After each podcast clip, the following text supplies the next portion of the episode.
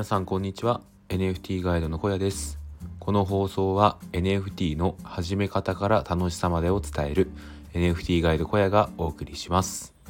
はい。今日は NFT の稼ぎ方3選ということについてお話ししたいと思います。はい。えっとですね NFT の稼ぎ方なんですけど大きく分けると3つありますね。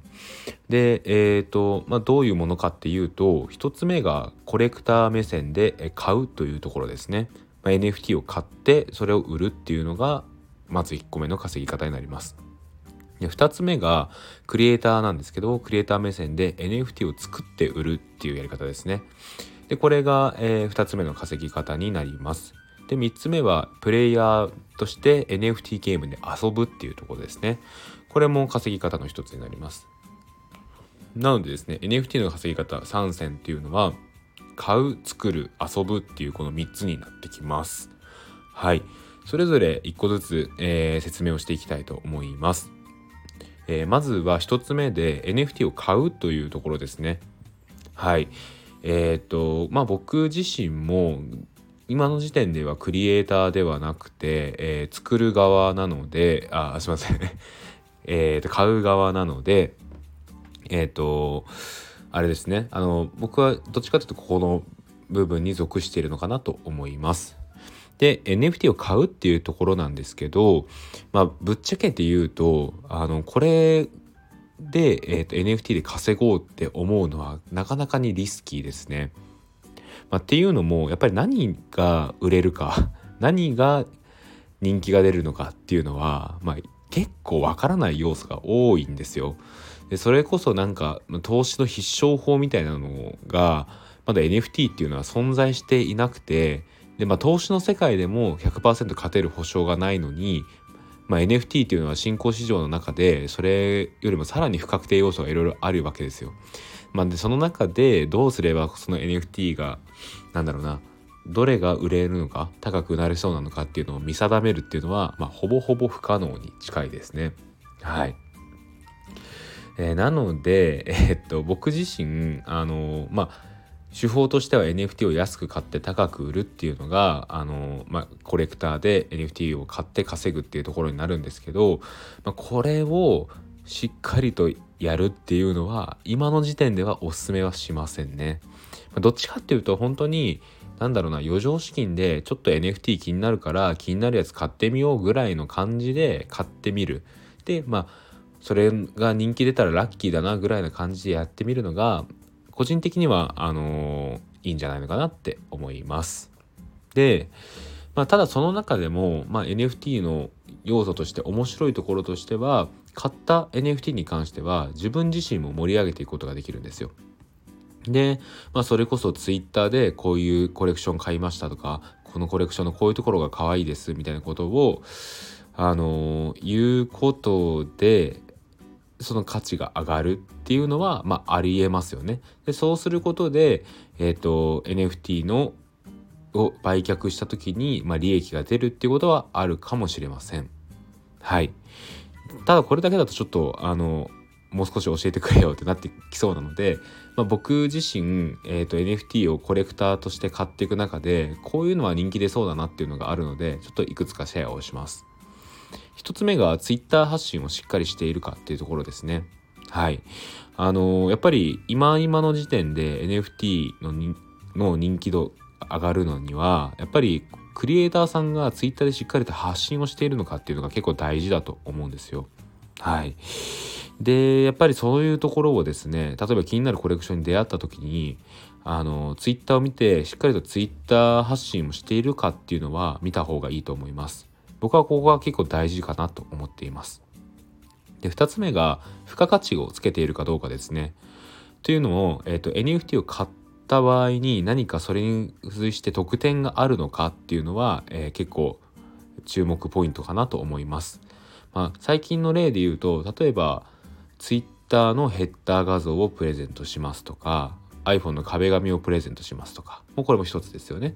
で他にもコミュニティのクローズドのところの参加券をプレゼントしますとかいうのもいいと思います。まあ、といった具合にあれですねあの NFT を買ったことによって何かプラスの価値があるのかっていうのを見るとそれはなんか結構人気が出そうなものだったりしますね。はい。で、えー、と3つ目が、まあ、これはあったりなかったりするんですけど、まあ、コミュニティ運営をしているかもしくは思想かっていうところですね。はい。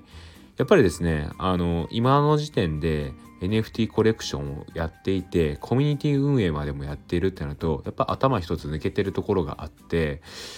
そこをですねやっぱり一個指標として見るのもいいのかなと思います。まあ、こんな感じでですね、えーと、Twitter 発信をしているかとか NFT に付加価値があるかとかコミュニティ運営をしているかっていうところに注目して買ってみると、まあ、案外えっ、ー、となんですかね価値が上がってくることもあるかなと思います。ただこれ100%じゃないので、まあ、1個の参考程度に聞いていただければと思います。はい。えーと、では2つ目の稼ぎ方で NFT の制作ですね。これはクリエイターの話になります。これはですね、あの、まあ、単純にその、今、イラストレーターの方であったりとか、そうでなくても、何ですかね、こう、絵で表現するのが好きとか、あの文章で表現するのが好きとかでもいいんですけど、まあ、とにかく何か自分で何か創作することが好きな人はこれが一番 NFT の稼ぎ方としてはやりやすいと思います。でなんだろうな愚直にやり続ければ NFT って必ず売れるものだと僕は思っているので、うん、ある意味で今回紹介する3つの NFT の稼ぎ方の中では一番結果が出やすいものかもしれません。で、まあ、もちろんそんなに甘い世界ではないんですけどうんそうですね。あの自分的に見ていて一番大事だなと思うのはやっぱり継続することですね。はい。あのー、なんだろうなどんだけ人気が出てるコレクションでも途中で止まってしまうと一気にガタッとコレクションの価値が下がってしまったりするんですよ。まあそれぐらいあれですね。あのー、コレクター目線で言えばその作品が続けるのか続けないのかっていうのがその NFT の購買意欲につながってくるとこだと思うのでまずはしっかりとクリエイターとして NFT の制作を続けていくことが大事ですね。でその中でも、ま、さっきコレクター目線で注目ポイントのとこで言ったことが、まあ、クリエイターのところでもなってくるんですけど Twitter で発信をしているか発信をできるかっていうのも結構大事ですね。あの初期段階になってくるとやっぱり Twitter でどれだけ認知度を高めているのか自分のコレクションのっていうところが結構大事になってくるのでそれも、えーと、制作をしつつしっかりとやるっていうのが結構大事かなと思います。はい、うん、なかなかあっちもやってこっちもやってっていうのが忙しくなってくるんですけど、まあ、ただこういうことをしっかりとやってくるとですねしっかりファンがついてくるんですよ。でファンがついてくるとまあ、僕みたいに、えっと、シティボーイシティガールっていう僕は NFT アイコンで、まあ、これが好きなんですけど一緒にコミュニティ運営をやりたいですみたいなことをの声を上げる人が出てきたりもするので、はい、しっかりと Twitter でファン作り認知度向上っていうのを結構あの頑張るべきなんじゃないのかなと思います。はい、ただしっかりやれば結果が出てくるところなので興味ある方はそんなに難しくもないんでね、あの作ること自体は。はい。えーと、お気軽にやってみればいいんじゃないのかなと思います。はい。で3つ目が、えプレイヤーとして NFT ゲームで稼ぐっていうのですね。うん、これは、ま、ちょっとあの初期投資としてだいたい8万から10万ぐらいどのゲームでもかかってしまうので、まあ、そこのハードルの高さがあるんですけど、まあ、そういったことも加味してやってみたいのであればあおすすめですね。代表的なやつで言うと、えっと、 Axie Infinity っていう、まあ、ポケモンみたいなゲームのやつと、あとは、えー、 STEPN っていう走って稼ぐ、 Move to Earn のゲームが今は有名ですね。はい。で、これはですね、あの、まあ、NFT ゲームっていうことで、あの、ゲームのアイテムとして、えっと、それが NFT なんですよね。それを買うんですよ。で、それを買って、で、自分、例えば Axie Infinity であれば、そのモンスモンスターを買うんですけどモンスターを育てて